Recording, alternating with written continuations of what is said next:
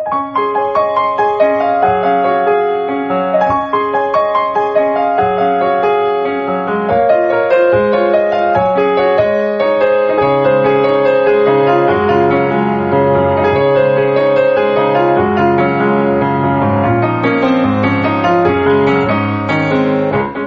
さん、こんばんは、ミッチェルです。ハスキーボイスです。ラブミッションへようこそ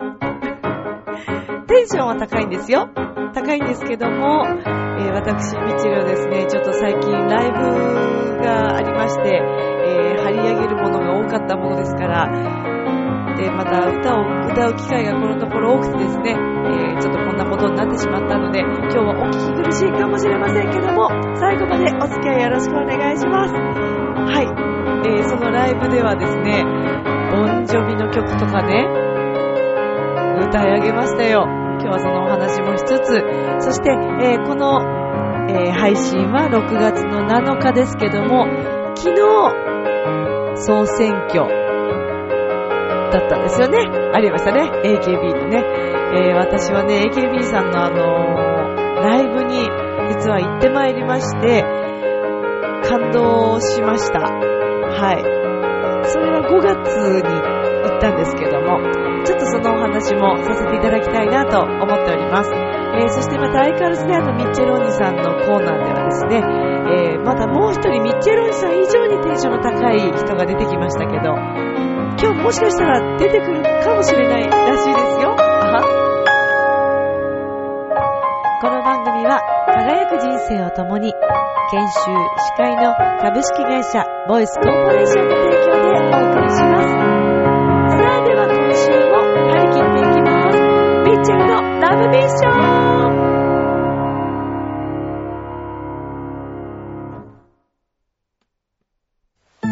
ああ、仕事でも上司に怒られっぱなしだし、女の子と出会うチャンスもないし、パッとしない人生だな。そこのあなた。人生を輝かせるにはまず自分磨きが大切。ボイスのプロデュースで変身した男性が先日ゴールインしたわよみんな個性があって当たり前私がセルフチェンジのスイッチを押してあげるさあいらっしゃい後半へ続く改めまして、皆さんこんばんは、ミッチェルです。いかがお過ごしでしょうか？っていうかさ、っていうかね、ミッチェル思うんですけど、6月7日ですよ、今日。ねえねえ、2012年もうさ、半分来てますね。やっぱり絶対早いんだって、今流れが。としか思えない。あの私、実家にですね、お庭がまああるんですけど、まあそんな大きくないですけどね、そのお庭にね、うちのあの祖母が、おばあちゃんが結構いろいろ植木とか、えーお花とかね、育ててるんですけど、ブラシっていう、ちょっとね、面白い形の、本当にね、ブラシの形してるんですけど、ブラシっていう、あれはお花になるのかな？まあ、木があるんですけどね。それって、7月にいつも咲くんですって。だけど、もう、5月の後半の時点で咲いてて、2ヶ月だから早いんだよね。約1ヶ月半とか2ヶ月近く。いや、だからね、ぱり時間が早く流れてんじゃないかなって思う今日この頃なんですけど、皆さんいかがでしょうかね？はい。まあ、ということで、えー、今日は6月7日ですけれども、まず、もうすぐですね、浦安市民としましては、やっぱりこのお話をさせていただきたいと思うんですけども、皆さんご存知でしょうかね？えー、浦安三社祭というお祭りがもうすぐやってまいります。イエーイこれはですね、4年に一度行われるお祭りなんですけども、まあ、夏季オリンピックと同じ年に、えー、浦安市で行われる夏祭りなんですね。で、あの、浦安市にはですね、まあ、あの、有名な神社としましては、3つの神社があるんです。えっ、と、清流神社というところと、豊受神社、それと稲荷神社というね、ところがあるんですけれども、この、浦安のお祭り、まあ実はですね、私、浦安市民としては結構もう長くなってきてるんですけど、まだ行ったことがないというね。はい。今年は行けたらいいなと思ってるんですけれども、で、えー、このお祭りの、えー、中でですね、掛け声がね、すごく面白いんですって。前だ前だ前だ前だっていうね、掛け声なんですって。まああの、ね、まあ実際に私も直接は聞いてないので、どんなリズムで言うのかなとかね、すごい興味あるし、今年は行けたら行きたいなとは思ってるんですけども、浦安市といえばね、漁師町ですよね。で、今でも、えー、浦安のね、駅の方側ですかね、に近いお家の方々は、やっぱり漁師さんとかもすごく多くて、お店のあの、称号とかでわかるっていうね。野号？野号か。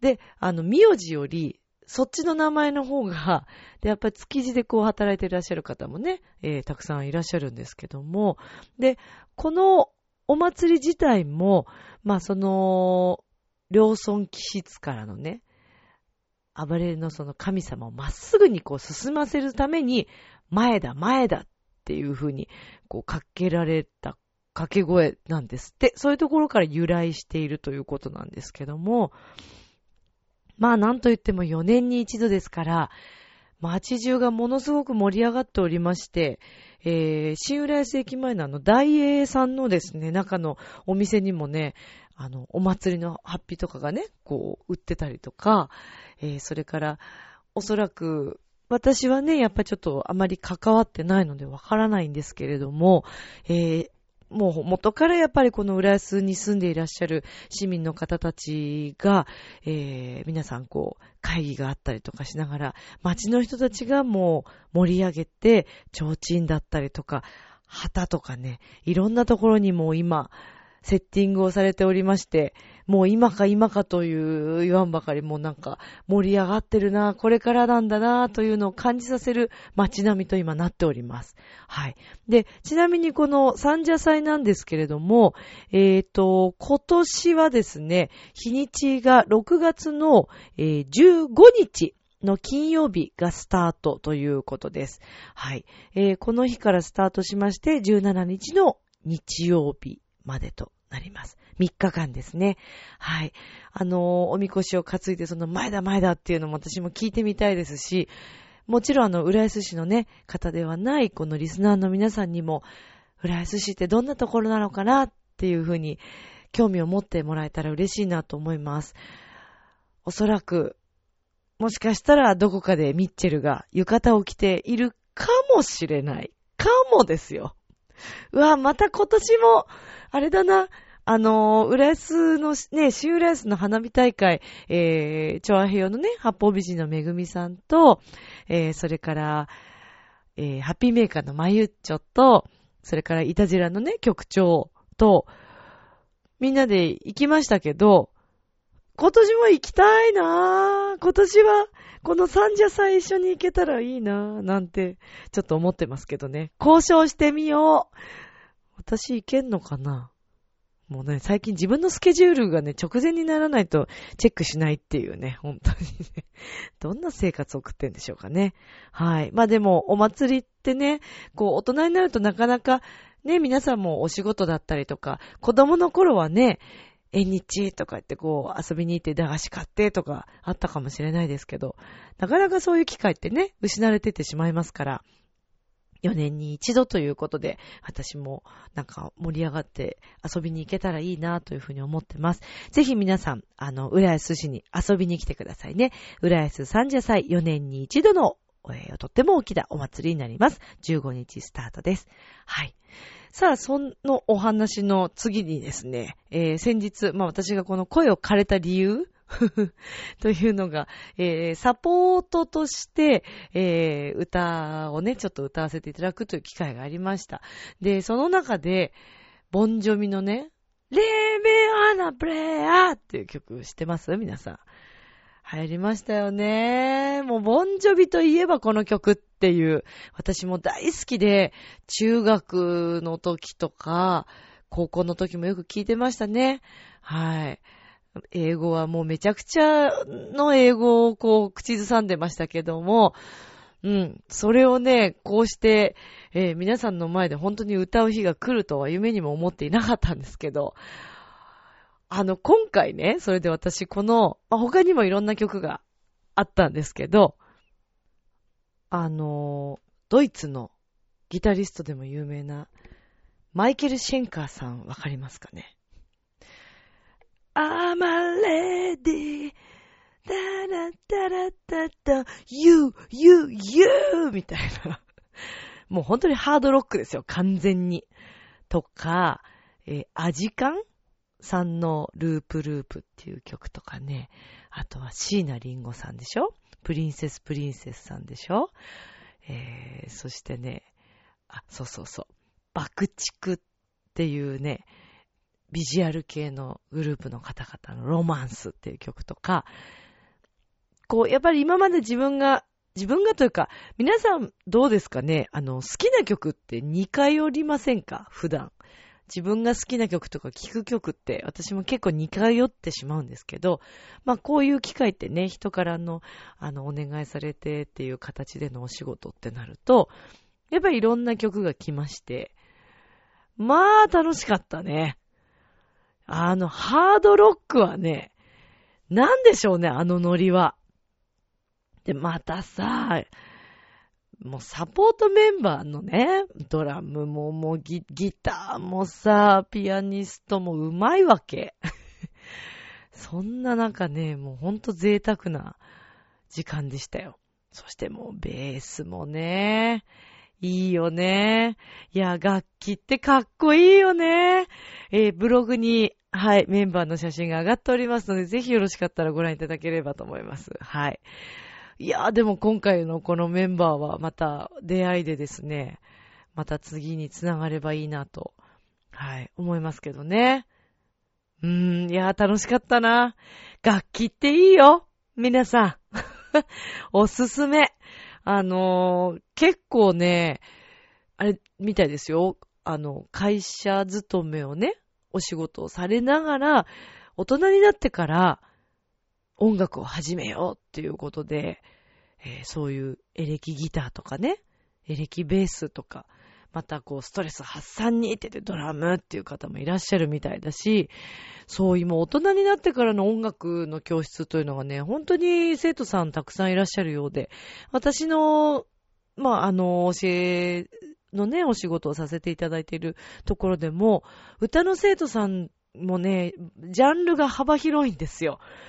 ポップスはもちろんのこと、えー、大人になってからクラシックを習われるという方もいらっしゃって、で、割とね、こう、テノール的な声を出したいということで、おーっていう声を出したいっていう、大きな声というのかな。マイクを使わないでやっぱり体で歌いますからね、クラシックは特にね。で、そうですね。やっぱり皆さん大人になって初めて歌を習わるという方がいらっしゃって。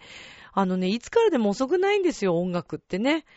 うん。で、まあ、歌ももちろん練習必要なんですけど、特に歌の場合はなんかはね、もうその場で自分が楽器なんで、楽譜だけ持ってきていただければね、もうすぐその場で歌えますから、練習場所もそんなに、まあでもできたらね、練習の場所どっか確保できた方がもちろんいいんですけど、だけどやっぱり男性の方なんか特に楽器やってたらね、やっぱりちょっとキュンとしちゃいますよね。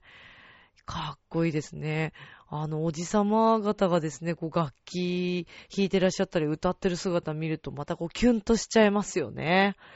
うーん、あれは素敵だと思います。だからよくね、こう発表会とかもあったりすると、大体ご家族の方がこう見に来て、それまではこう内緒にしてね、見せないで、で、お父様こう練習をたくさんされて、で、当日、突然こう、招待して、奥様とかがね、見直してくれたとかね、そういう話も聞いたことありますけど、まあ何かお仕事以外にそういう趣味を持ってるって素敵ですよね。で、それが例えば音楽じゃなくって、スポーツっていうのもまたいいですよね。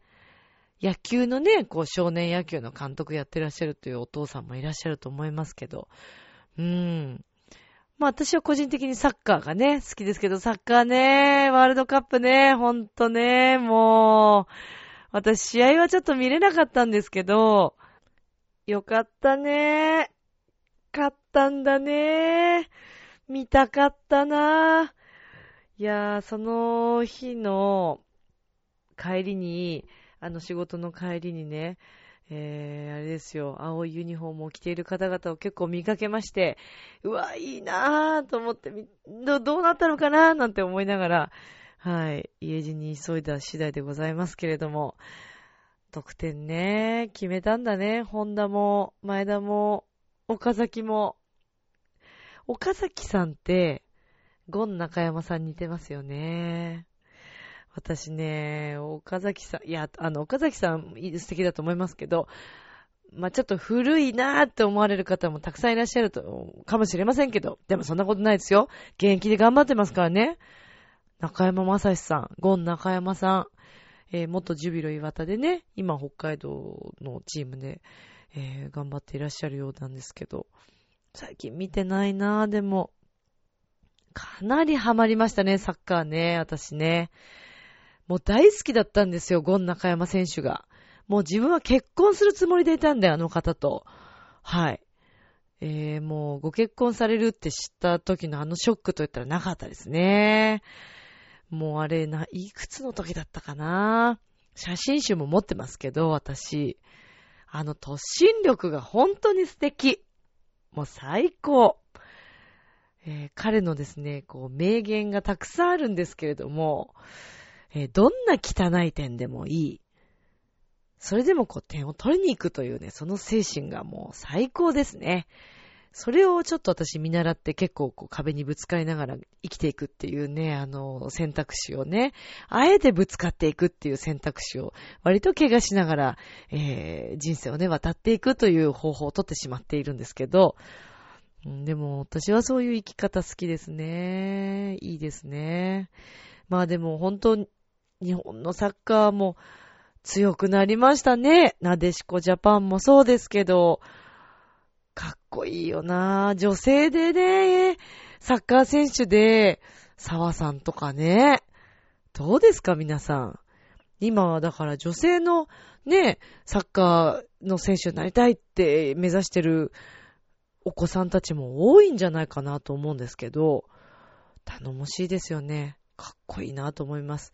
まあ今後もね、えー、日本代表戦もうワールドカップも私また応援していきたいなと。まあそれでワールドカップで思い出してましたけど、あの日本でね、ワールドカップ行われた時、えー、私あの時ね、サッサッカーのね、えー、あれ何年前ですかね。まあ結局国立競技場でモニター観戦をしに行ったりとかしてたんですけど、まあその時ちょうどね、ゴン中山さんも選手としてこう出てらっしゃいましたさ。あの時、私はですね、2機会オペラストゥディオというオペラの、えー、勉強しに行っていた時期だったんですけど、で、ちょうどレッスンがある日が試合だったんですね。で、国立競技場代々木ですよね。で、まあ、その日は、えー、代々木でモニター観戦みんなしている中、レッスンがね、あったわけですよ。千駄ヶ谷ですね。千駄ヶ谷に国立競技場ありますよね。で、オペラストゥディオも千駄ヶ谷と代々木上原と二つあるんですけど、で、その日は、代々木上原のレッスンの日だったんですけどね。でもませっかくだからちょっと、えー、仙台を覗いて、それから行こうと思ったんです。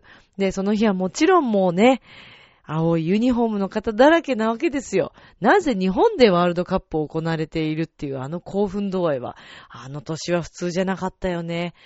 で、あの、私もね、あのユニフォームを買いたかったんですけど、その時特にですね、えー、ボンビーでして、あまりね、あのまだまだ勉強の身だったんで、学生生活ですから、お金もあまりなく、で、あのね、ユニフォームも買えなかったんですね。で、私はですね、そこで、えー考えました。この青いユニフォームをどういう風にして作ろうかと思ったんですね。で、ユニクロさんでですね、ブルーのポロシャツを買ってきまして、ゴムテープで、白いラインとかをね、肩にこう入れてね、そして背中に9番、ゴンっていう書いて、書いてというか、テープで作って、それをね、恥ずかしめもなくね、電車の中でも着てましたね。いや、今思うとありえないですね。ねえ、ほんと、いい年齢の20代ね、前半の女性がですよ、ゴムテープでこう貼られた、そんなシャツを着て、ふらふら。で、そのまましかも私はオペラスタジオに行きました。先生を含め、みんな、ドン引きでした。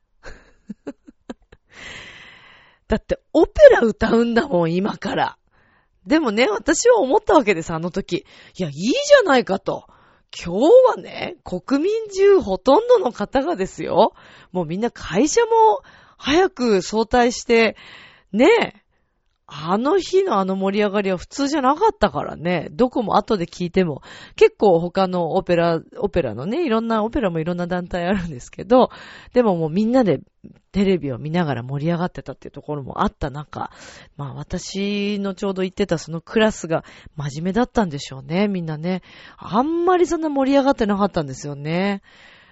いやー、で、しかもそれでね、確かあの時はね、モーツァルトだったかな歌ったのはオペラね。まあ、敵だったような気がしますけど、オペラをね、あの青いシャツ、ね、ゴムテープで作ったその、ゴンって書かれたシャツを着ながらね、オペラを歌うっていうね、なかなかいないと思いますよ。自分で言うのもなんなんですけどね。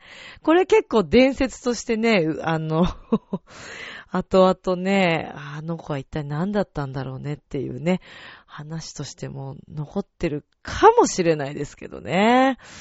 まあ、や、やっちまったなっていうとこですけど。うん、まあでも、これからね、また、楽しみですね。ワールドカップね、サッカーを応援していらっしゃる方もね、きっとリスナーさんも多いと思いますから、日本代表をね、皆さんと一緒に盛り上げていきましょうね。はい、私も応援していきたいと思います。そして、応援して、応援してというかそこまであの、私も詳しくないので、えー、ファンの方々には、語るなと言われてしまいますでしょうけれども、ちょっと語らせていただきますけど、まあ、昨日ですかね、AKB さん総選挙行われたと思います。はい。この配信は昨日になりますけど、今収録は、えー、その総選挙の前日ですので、はい。火曜日なんですけどね。私ですね、えー、浦安の、えー、以前ありましたあの、フラワリーカフェさんの店長さん、渋谷さんと、AKB さんのライブを見に行ってきました。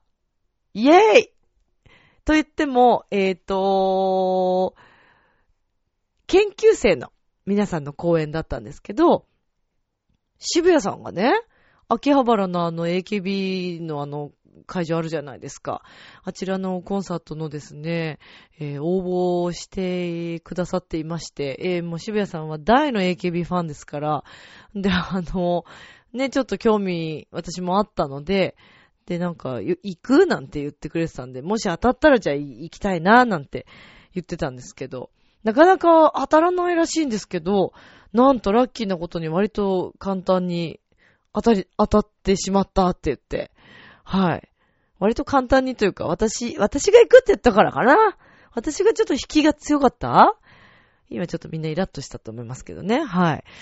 でね、まあ当たりまして行ったんですよ。で、私も AKB の、あの、皆さんの、まあ、よくこうほら、テレビに出ていらっしゃるね、有名な方々、大島優子ちゃんとか、ね、えー、指原さんとかでしたっけ？はい。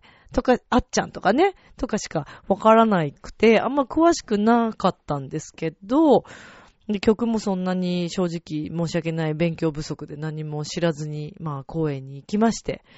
でね、もうまずなんせ総選挙中だったわけですから、いやね、私はね、もうね、秋元先生に感心しましたね。あのー、戦略というか、あ、これは人気出るよねっていうね、やっぱりすごいですよ。ファンの方々が盛り上がるわけですね。皆さん、そのファンの方々が、AKB の皆さんをこう育てていくっていうイメージなんですかね、やっぱりね。で、総選挙ということで、もう普通の選挙さながら、選挙ポスターがまず貼られてるわけですよ。うわーって。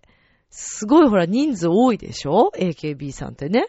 たくさんいらっしゃるじゃないですか。全員のポスターが全部こうバーって貼られてて、で、あのー、今日たまたま中井さんとエスミさんが司会されてた番組で AKB のね、総選挙にあたっての番組されてましたけど、そこでもおっしゃってたんですけど、あのポスターは全部ご自身の、えー、自分でプロデュースしてこんな感じでポスター撮りたいですっていうことで、自分のアイデアなんですって。で、だからね、ほんと10人トイレ全員やっぱりこう、イメージが違うの。で、すごくこうね、爽やか系な、あの、う々しい感じのポスターの方もいらっしゃる中、え、え結構、結構、なんか大胆だねって、AKB アイドルだけど大胆だねっていう姿のポスターとか、いろいろあって、ちょっとそれを見てるだけでも興奮して面白かったんですけどね。あとね、VIP の方？えっ、ー、と、だから100回公演に足を運んで、だからその公演自体もなかなか当たらないわけじゃないですか。でもそれもね、まあ最初の頃から応援してらっしゃる方はまた違うと思うんですけど、その、もうずっと通ってらっしゃる100回ぐらいいらっしゃった。100回が多分メドなのかな？にいらっしゃった方は VIP と呼ばれておりまして、プレートが貼られてるんですよ。何日に、その VIP になりましたということで。おーと思ってね、感心しましたね。すごいです。だから、ファンの皆さんも本当に楽しんで、えー、AKB の皆さんやっぱり応援できるんだろうなと思ってこう見てたんですけど。で、実際、えー、こう、あの、チケット、ま、当たった中でも、番号が振られてるわけです。で、200席以上確かあの会場はあるようだったんですけど、で、こう10番から9、えっ、ー、と、10番、あ、違う違う、1番から9番で20番台とか30番台っていう形でこう並ぶんですね、みんな。で、抽選会がそこでまず行われるんですよ、スタッフの皆さんの中で。で、その順番に列が決まっていくんです。座れる列が。だから本当不正のないように、うん、ズルはできないんですね。もうその時の運というか。だから一番前にそれでラッキーな人たちはもうすごいかったですよ。何番台だったかちょっと忘れちゃいましたけど。で、あと面白かったのがね、やっぱりこうあの人数いらっしゃると、まあほぼきっとおそらく毎日のようにお誕生日のね、来る方いらっしゃいますよね、メンバーの中にね。で、あの、生誕祭って言ったかな。そう。あの、ちゃんと、そのファンの方、その方のファンの方々が会場の中に入れなくても、ほら、チケットが当たらないと入れないから、入れなくても、ちゃんと表でね、みんなに今日はこの方の誕生日なんで盛り上げてあげてくださいって言って、すごいよね。いや、もうなんかね、うわ、こんなにファンの人たちに思われている、このアイドルの一人一人のね、皆さんは幸せだなぁと思ってね、羨ましいなぁと思いましたよね。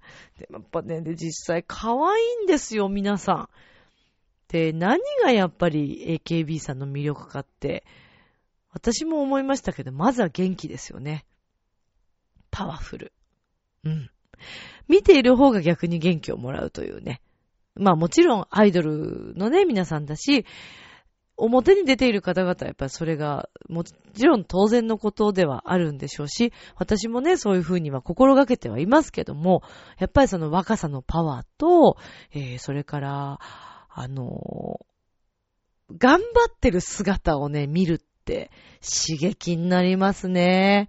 一人一人がもう一生懸命、一生懸命、歌って踊って元気にはしゃいで、ファンの人たちに手を振って、挨拶して、もうその姿を、ひたむきな姿を見て多分皆さん、もうええってなるし、自分も頑張ろうってなるんだろうなーって、改めて思いました。だから AKB さんの人気っていうのは、まあ、改めて、こう、実際に会場で目の当たりにして、ああ、納得と思いましたね。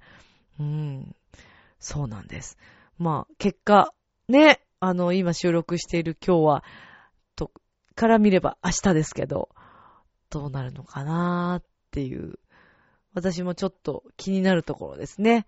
うん。女の子も、あの、見には来てましたけど、まあでも本当にその AKB 公演なかなかチケットが当たらないみたいですけどね。でも、ぜひご興味のある方、あの一度だけでも行ってみるといいかもしれないですね。チケットもね、すごくお安いんですよ。あの、男性の方は2000円で、女性は1000円でした。はい。なので、機会があったら、おすすめしたいと思います。また私も機会があったら、あの、まあ、研究生の方たちもすごく楽しかったんですけど、それ以外のね、えー、メインで活躍されてる方たちの講演も見れたら嬉しいなぁなんて思って、またあの渋谷さんに、えー、チケットを当てていただきますようにお願いしたいところですけどね。はい。自分では、ね、あの 抽選に行かないという、なんというね、ほんと横着者というかね。はい。ですけど、まあまた機会があったら見てみたいなと思います。そしてね、ミッチェルも頑張ってまたライブ活動していきたいと思ってますよ。えー、まあもうそろそろ、そろそろ言っていこうと思いますけど、えー、来たる7月1日、私、7月1日バースデーなんですが、7月1日にですね、重大発表したいと思います。はい。えっ、ー、と、7月1日は、えー、おそらく、そうですね、収録ではないと思いますので、はい、あのー、そうですね、収録ではないから、その週に伝えられるのかな？ラジオでも伝えられるかもしれませんが、おそらく7月1日ブログにて、はい、重大発表いたしますので、皆さんご注目いただきたいと思います。よろしくお願いします。さあ、では、続いてのコーナーに行きましょうかね。では、続いてのコーナーです。今宵も、そばにいさせて、あなたの悩みを打ち明けて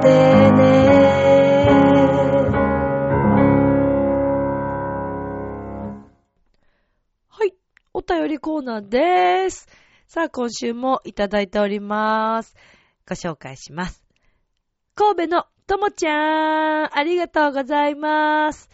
さてさて、えー、では読ませていただきますね。ピッチェルさん、お元気ですか？お元気です。ご無沙汰しています。こちらこそ。あっという間にもう6月ですね。本当だよね。えー、この春は本当に日々が目まぐるしくいろいろとありました。笑い。あら、何があったのかしら。実は、私の職場に親友がミッチェルさんと同じお仕事の職種で出入りすることとなり、一緒に仕事をすることとなりました。一緒の職種ということは、司会者さんですね、きっとね、こちらはね。うん。以前から冗談で一緒に仕事ができたら面白いねなんて言ってたことがまさかまさかの現実になってしまい、正直お互いにどんな顔をしていいかわからず戸惑っています。本当にご縁としか言いようがないです。ちなみに、周りには内緒にしています。というお便りです。ともちゃん、ありがとうございます。そうか、でもこれご縁ですね。本当にね。だってさ、世の中にはさ、まあ同じ職種というかその、同じね、職場で働けるお仕事だとしても、会社とか、いろんな場所ってたくさんあるわけじゃないですか。その中であえて一緒になったというのはね、それはすごいですよ。でもなんか嬉しいですね。同じ場所で、ね、仲のいい親友の方がお仕事できるって。でもね、親友ってね、なんかね、やっぱ、なんだろうな。同じ、そ、まあ、仕事だったり、だからま全体的に言えば縁だよね。縁というのはね、本当にあるようで、まあでも私の場合はこれどうなのかな私の高校時代の親友がですね、結婚されたご主人が私の好きになった人に顔がそっくりだったっていうね。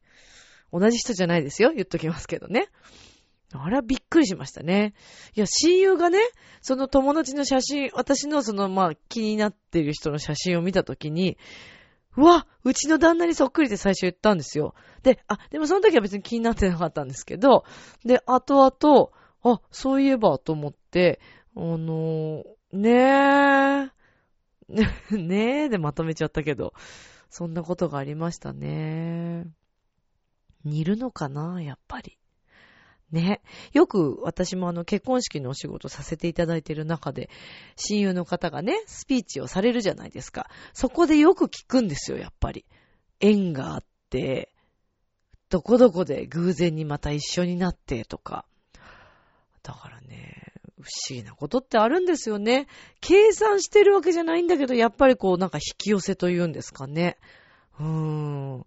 きっとこのね、ともちゃんの親友の方とも、やっぱ相当なご縁がね、ある方なんじゃないかと思いますけど、まあご縁といえば、いや、だからさ、縁ってさ、だからさって怒ってるわけじゃないんだけどね。なんか不思議と繋がっていくんですよね。最近私の中では縁といえば、ミュージシャン関係の方がですね、どんどんどんどん繋がっていくんですよ。え、こことここも知り合いだったの？え、そこも？え、あっちも？っていうことがね、多々あるんですね。不思議だよね、これって。あと、やっぱり口にしてると、こうなったらいいねとか、こうしたいねって言ってることって、なんかそうなっちゃうもんなんですよね。意外と。だからね、私最近思うんですよ。あの、思い込み力というか、自分で発した言葉？何気なく発した言葉って、結構ね、叶うものなんだなって思ってるんですよ。だから、例えば自分、私前も言ったかもしれないですけど、こうなりたいとかこうしたいっていうことを口にしてると、あのね、そういう風になっていきますよ、皆さん。ちょっと、ちょっと、ちょっと騙されたと思って一回やってみて、これ。これね、冗談抜きで、聞くと思います。だから、自分の大人になるに、寝ればなるにつれてね、こうほら、先入観とか入ってくるじゃないですか。いや、まさかそんな無理に決まっているという。子供の時は、それがないから、何でも叶っちゃうし、その通りになってしまうこともあるんですよね。私それ、あのー、カウンセラーというかスピリチュアル関係の方に話を聞いたことがあるんですけど、お子さんってね、特に3歳ぐらいまでってすごいそういう能力が高いんですって。思い込み能力というか、ほら、先入観ないからね。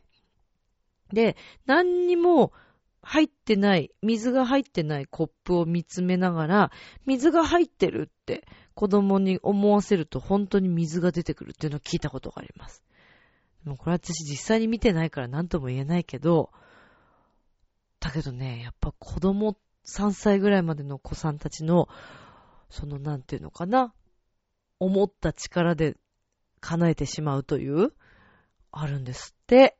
で、ほら、3歳ぐらいまでって結構霊感もすごく強くって、よくさ、お家の中でもね、私友達のお母さんの友達の人も言ってましたけど、ある一定の場所を見てすごい笑っているとか、部屋の中のね。とか、誰かと喋ってるとか、ちょっと怖いけどね。あと、ワンちゃんもそうらしいね。見えるらしいですね。私、昔犬飼ってた時に、いっつもね、同じ場所を見てね、吠え出すことがあるんですよ。まあほら、霊感とかそういうの信じない方にとっては、えー、なんか、光ってたからでしょなんか影があったからでしょって思う方もいらっしゃるかもしれないけど、私はね、あると思うんだよね、そういうのって。私自身が結構霊感ある方なので、私は信じちゃいますけどね。まあ、ご縁の話からなんで霊感の話まで行っちゃったのかよくわかんないですけど。まあ、夏といえばね、そういう話もそろそろ出てくる時期ですからね。ああ、7月とかそんな話しちゃっても面白いかもね。ああ、でも面白くないね。収録中に変なことになったら嫌だもんな。やめよう。皆さん、霊感ありますか？ちょっと、これ、来週の、あの、お便りコーナーのアンケートとして皆さんにお伺いしますけれども、じゃあ、お伺いしちゃいますけど、霊感ある人手挙げてっていうね、はい、話題でいきたいと思います。ツイッター、えー、またはブログでもいいですので、霊感ある人手挙げてっていうところにコメントをしていただきたいと思います。Facebook でもいいですよ。Facebook でいいねってしていただければ、霊感があるとか信じるというふうにみなしたいと思いますから。はい。ぜひ皆さん、あの、栗林みちるで検索してください。お待ちしてますからよろしくお願いします。でもあの、ともちゃんね、すごく親友の方も同じ職場になったということで、えー、お仕事がまたね、一層楽しくなるのではないかなと思いますから、体に気をつけて頑張ってくださいね。はい。えー、まだまだ皆さんからのね、お便り、おえー募集しておりますので、ぜひぜひ皆さん送ってくださいね。よろしくお願いいたします。さあ、では、そろそろあの人の出番ですかね。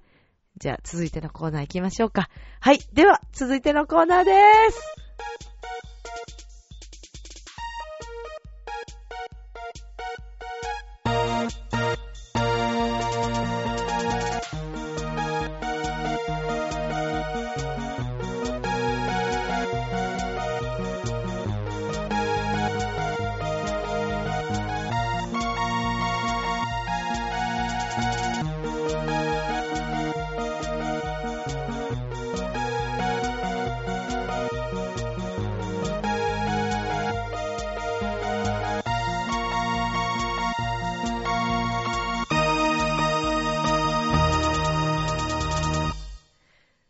最近、ミッチェローニさんを見ると、目、肩、腰が固まってきます。滝川栗林ちょちょちょ、ばんは。ちょ、ちょ、ちょ、ま、お待ちなさい。お待ち、なんなんつった今、なんだって、もう一回、もう一回言ってみもう一回言ってみて。いや、お待ちなさいと言われましても、うん。まあ、あの、ミッチェローニさんをこういうふうに近くで見ておりますと、うん。なんだかわからないんですが、目、肩、腰が固まってきます。滝川栗いやい林ですやいや、。だ、だから、名前紹介したじゃもういいよ、もう一回言わなくて。バカでしょ、あんた。え？え？え？う？ええ？う？上？う？え下？何言ってんだよ何。がことやってんじゃないですからねそんなの分かって、ますよ滝川さん。わかってますいいよ。年して何？言いい年って何ですか？すいませんいうでしことですか？た。すいません。わかればいいです女性。にね、やっぱりね、年齢の話をしちゃいけないということはね、そうですね確かにミッチェローにもよーくわかっているよ。なら言ってはいけないですね。うん、どうか、もうそこについて何にも言えないよね。いや、笑、笑ってる場合じゃないんですけれども。あ、そう？ところであの、ミッチェロニさん。あ、どうした？まあ、前回のあ、このラブミッションの中で、ミあッチェロニさんにメッセージ届いておりましたよあ、ね。届いてたえーとてね。も温かいミッチェロニさんへのうんまあ、暖応かい援っていうか、まあのメッセージだったんまあ、ですけそれども。うなんだけど、まあ、ほんとね、みちろにええ、まあ、嬉しい、嬉しいよ、いいで嬉しかったけれども、怖かった。怖かったとは、と、とは、とは、何か、どど、どどいつかなんかやればいいの？そんなことは求めてません。チベたいね、チベットだね、もうほんと困っちゃうけれどもさ、まあ、何を困るんですか、こっちが困ります。あのー結構冷たい、冷たいよ、今日。冷たいよ。何甘えてるんですか？よ。甘えるよ。あったかいですよあったかいの愛情表現ですからね。あ、まあそうね、そうね、うまいね。じゃ、ちぎそばそういうことじゃないんだけど。違うんですか？まあ、とにかくね、はい一応ローには、前回の、はい。あの、メッセージをいただきました。ええ嬉しい方よ、すごく嬉しいよ。そうでしょうね嬉しいんだけれども、はい。びっくりした。何？正直びっくりした。何なんて言ってたね、あの、麻薬、麻薬組織の人からね、メッセージもらえるとは思わなかったね。あれは、あれはびっくりしたうね。んまあ、そうですね。あとそう、でしょ？まあちなみにあの、最近ちょっといろいろお話をいろんな方から伺うんですけれども、あどうやらミッチェローニさんの真似をしてくださってる方が、あ。リスザーさんにいらっしゃそうるようですね。なのよ、そうなのよ。なんかね、ミチャローニのモノマネをね、ご自宅でしている方がいらっしゃるという噂は聞きましすごいたよで。すね。この多分、この僕の独特なテノール的な声テを、ノール的ではえ？あまりなさそうですけど。そう？まあいいんだよ。テノールなんだからしょうがねえんだよあ。そうなあの、んですか？だからね、はいそれでこう、僕のモノマネをね、夫婦で、夫婦でやってくれてるっていうか、まあ、旦那さんがね、モそうですよねしてくれてると言うんだよね。ええあーもう、ありがとうない、もう、グラッツィとしか言いようがないね。悪いけどね。悪くはないですけれども。あのそう？ねミッチェローニさんの真似をしてくださるというのは、嬉しいことですよね。そうね、それだけね、このミチャロに浸透してきた。だって僕、ええそういえばね、この前ね、ええ浦安のミュージックウェーブ浦安、あの、ええイベントで、ミチャルと一緒に、なんと、パーソナリティとして、生出演しちゃったんだよね。いうや、びっくりしたね。もう本邦初公開。ええ僕の姿を見られました。見せたんですよね。まあね、言い方によってはそうだよね。うん自分で見せたんだよね。あえてね。もうびっくりしたよね、まあほんとみね。そうですね。見てらっしゃる方の方がびっくりされたと思いますけれども。うん、そう、でも何も言えないけどね、そこについてはね。まあ、それでなんだって、なんか言おうとしなかった？うん。滝川さんあのあの、ミッチェルニさん今日もね、声え？ちょっと大変そうですけど大う丈夫るですか？さい、いいんだよ。頑張ってんだから。いいこか？のまま行って。行って行って。で、なんだっ先にて？えーまたあの先に進んでいきますけれども。うん、進んじゃっまあ。前回、うん。えー応援メッセージをくださったうん女性の方覚えていらっしゃいますか？あ怖い人ね。うん。はい、あの、マチコさんというね、言ってたおっしゃってね。いらマっしゃいましチコったて言ってたね。マチコさんがですね、うん。どうしても、ミッチェルおじさんに会いたいということで、今日 MKS スタジオにいらっしゃってるんですえ、ね。いい、いい、あ会いたくないよ。だってなんか怖いもんだって、ミッチャローには。声ひっくり返っちゃってますけど、そんなに会ういたくないんるさいっつうだから、しょうがないでしょ、今日はそうでね。すか？いや、だってはい来てんの？今日。そうなん来ちゃっ。てんのここまで来ちゃってるとかね、来ていただいてると言いますか、うん。どうしても、そんなに？いということでしたので、そうなおの呼びしてもよろしいですか？もう人って来ちゃってるならもうしょうがないよね。じゃあもう会っちゃおうかな、ミッチャロにまあね。そうはい。ですね、会っていただきたいと思いますが。なんじゃあ、か改めまして、声聞こえるけどえーな。町田市からお越しの、うんまちこさんです。町田市のまちこってね。ああ、ミッチ、ミッチロニさん、こんにちはとか言って、マジ、マジあなた本当にそういう声なのね。そうなんですね。改めて。ねえ。マなチコさんガチってこんばんはなんだよ。とか言って、ちょ、また気がさんとか私も、超びっくり。あ、なんで？な、町田市から来たってあのね、町田市から来てくださったんですけど。落ち着まあいて改めてご自身の自己紹介をしていただきます。それではお願いします。自己紹介とかで超いい？マチコは、いいって言ってんじゃん町田そうです。で、町田市から来たマチコって言うんですけど、あ、今21歳で、えなんかあの、初めのうちは、なんか、ミッチロニさんをなんかこう、知った時とかは、もうなんか興奮しちゃって、なんか今日まさか会えるとか思ってなんか超、ー、いい、なんだなんちょっと、なんちょっと、あれならしいよ。大興奮、大興奮でいらっしゃいますけども、あの、みちるさん、どういうところが好きなんでしょうかえ、聞いちゃうタッキー、それ聞いちゃうタッキーキー今ぴったりだったね。私のことですよねと。かだな。え、そう、そうで、タッキー、タッキー、超タッキーだもんね。あんまりタッキ超ーってタッキーないじゃないですけどタッ。キーとか言って、はい。なんかマチコの中では、もうタッキーって名前が出来上がってるし、よくわかんねえなさておきもタッキどうでもよくって。えー、わ失礼ですね。え失礼ですねこ。の子バカなんじゃないの？まあ、あなたもバカなんですけどもね。どっちの味方なの、滝どっ川さんちでもは。ないんですけれども。仲間バカなの。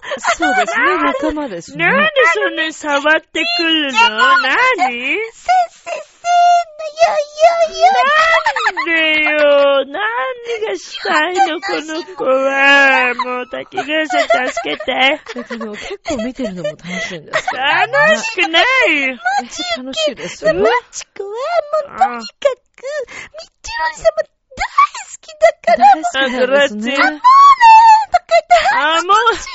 わかったわかったから、まとわりつかないで、もう、あのね、言っとくけどね、あの、嬉しいよ。ファンになってくれるのは嬉しい。だけど、触りすぎ、お触りしすぎ。そんまああなたも同じようなことをよくしてますけど。ねなことないけどさ、もうなん、なんなんですか。まあ、とにかくね、今 日来てくれたのは嬉しいけれども、そうですあね。のー、それ、どうし、どうしたらいいのみちゃろには。あ、そうですね。じゃあ、ここであの、マチコさんうんに、ミッチェルニさんに今、まあ、ここで、ね、こうやって面と向かって会ってるわけですから、そう何ね。かファンとしてね、あの、ミッチェルニさんにはファンサービスをしていただきたいとなんか思うんですけど。嫌だな。マチコさんは何をしてほしいですか？ミッチェルニさん。言っちゃうのそれ。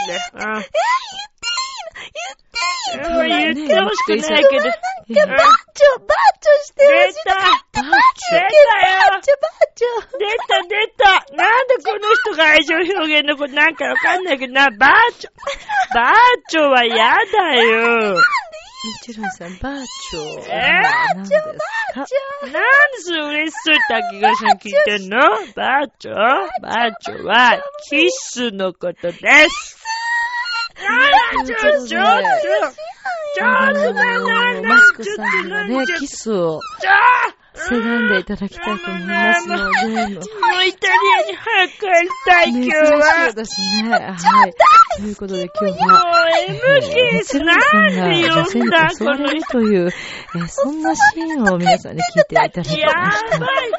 さて、皆さんいかがでしたでしょうか、えーウケねえよ、なんなのちょっということで、えーキスをせがむときは、バーチョと言ってみてはいかがでしょうか。それでは皆さんまた次回、さよなら。助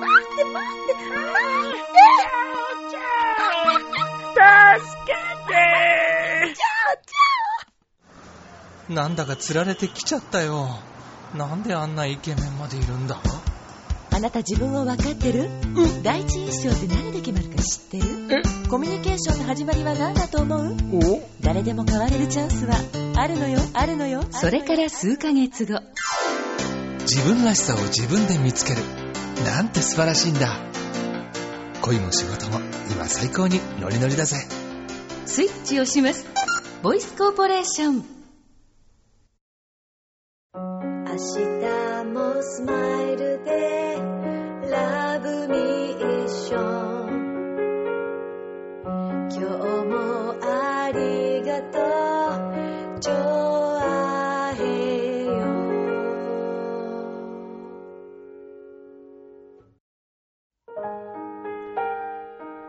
マチコさんすごいね。積極的だね。あのミッチェローニさんを、ねえ、すごいよ。新キャラ登場ですね。これはもしかしたら次回も出さなくてはいけないのではないかと思いますけど。あらららら、あららららら。よっぽど嫌なんですね。はい。ということで、まあどうなるかわかりませんけどね。また次回も、えー皆さん楽しみにお待ちいただきたいと思いますけれども、えーぜひ、えーお便りお待ちしております。チョアヘヨのホームページ、トップのページに、えーお便りコーナーというところがありますので、えーミッチェルのラブミッション宛てに、えーお便りをください。ぜひよろしくお願いいたします。では、今宵も良い夢を、そして明日も楽しい一日を。バイバイチャオチャオ